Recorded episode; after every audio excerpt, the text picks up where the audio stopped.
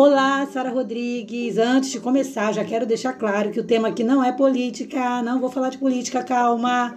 Mas é porque o que eu vou comentar agora tem tudo a ver com o assunto do nosso podcast. Ontem eu vi um Twitter que estava escrito assim: é, Temer fala para Lula não ficar olhando para o retrovisor.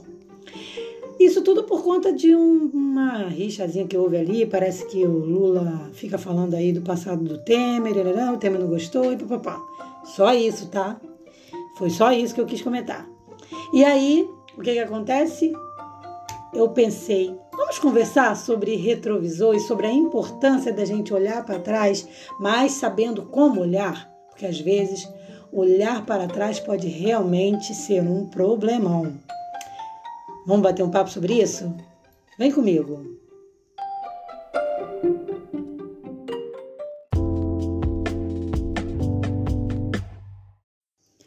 Olá!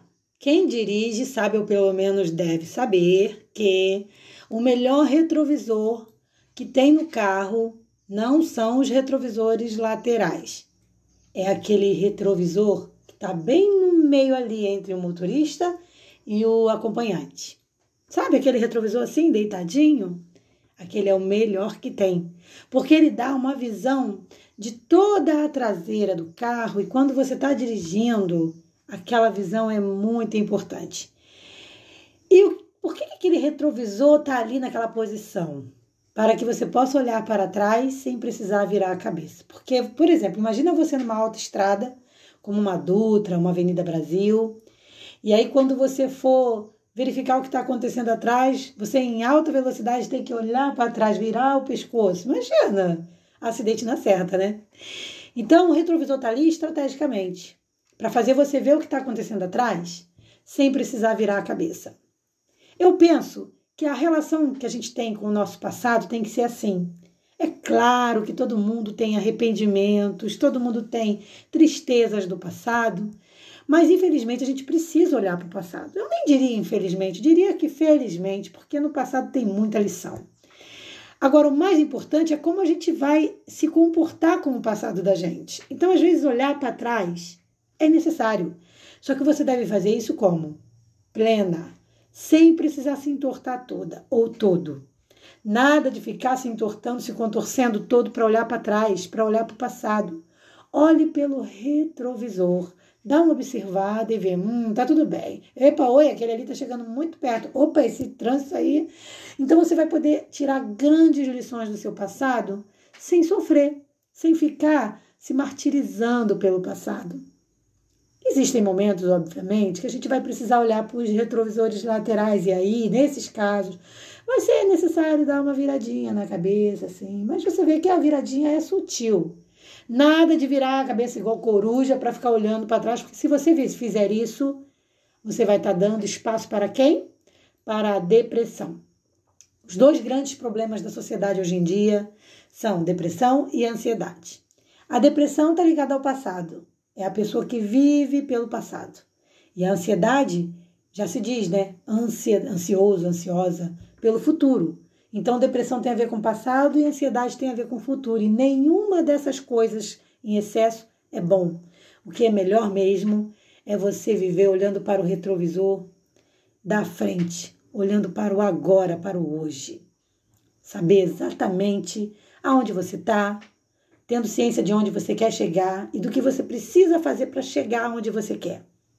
Então, nada de ficar sofrendo pelo passado. Ai, Sara, mas meu passado foi horrível. Amor, stop. Meu passado foi horrível também. Mas e daí? Passado é passado. A gente não vai consertar. A gente não vai poder reviver. A gente não tem como salvar passado, não. Então, viva hoje pleno, plena, com toda a sabedoria que Deus te dá. Viva hoje. Um dos grandes problemas em relação a ficar olhando e olhando para o passado, se sofrendo, sofrendo por expectativa de futuro, é porque a gente quer ter uma coisa palpável, a gente quer ver, a gente quer pegar, a gente quer sentir. E o que a gente tem, na verdade, que fazer é viver na fé e na esperança que Deus nos coloca. E a esperança só existe naquilo que a gente acredita, mas não vê. É fé. Olha o que diz Romanos 8, 24, 25 pois nessa esperança fomos salvos. Mas esperança que se vê não é esperança. Quem espera por aquilo que está vendo? Quem?